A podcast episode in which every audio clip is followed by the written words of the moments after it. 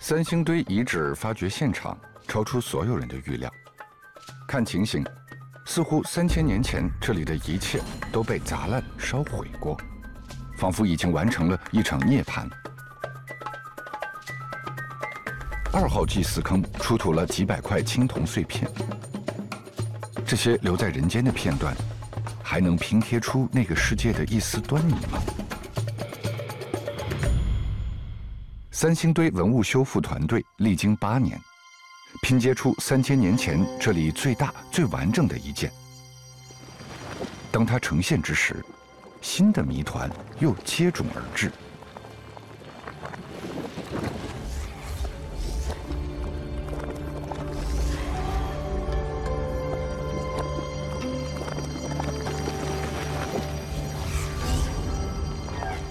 器物所要表达的意图完全超出人们的经验。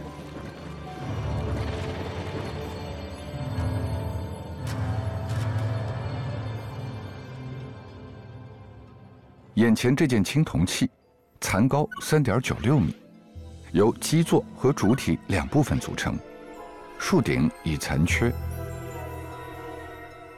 基座仿佛三座山相连，主干三层，与山顶。节节攀升，人们很容易联想，它是一棵大树。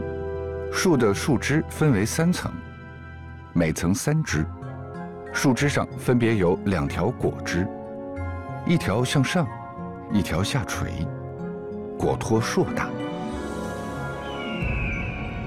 全树共有九只鸟，站立在向上果枝的果实上。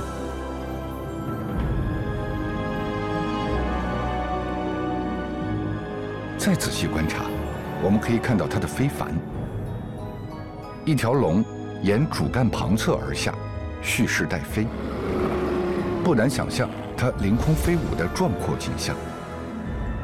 这棵树似乎并非生长于人间，也不仅仅是古蜀先民对自然的理解，不只是他们对鸟类划过天际和在树上栖息的观察。几棵树。也许象征着九天，树顶是否已经是九天之外？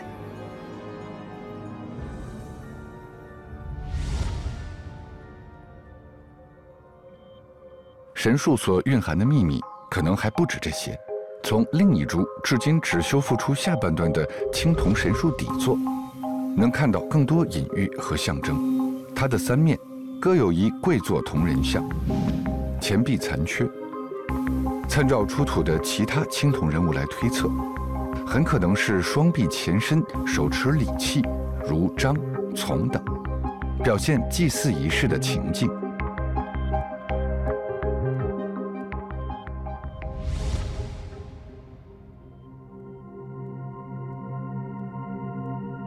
三星堆出土的其他青铜器，同样证实了古蜀先民非凡的创造力，不断试图沟通天地。认识宇宙的可能，这些符号与青铜神树一样，也许都来自一场仪式。这些，也许超越了他们日常可见的形象，成为符号，成为拥有去过另一个维度和时空的神秘力量。在全世界各大文明的神话中，大树都是天地之间的灵物。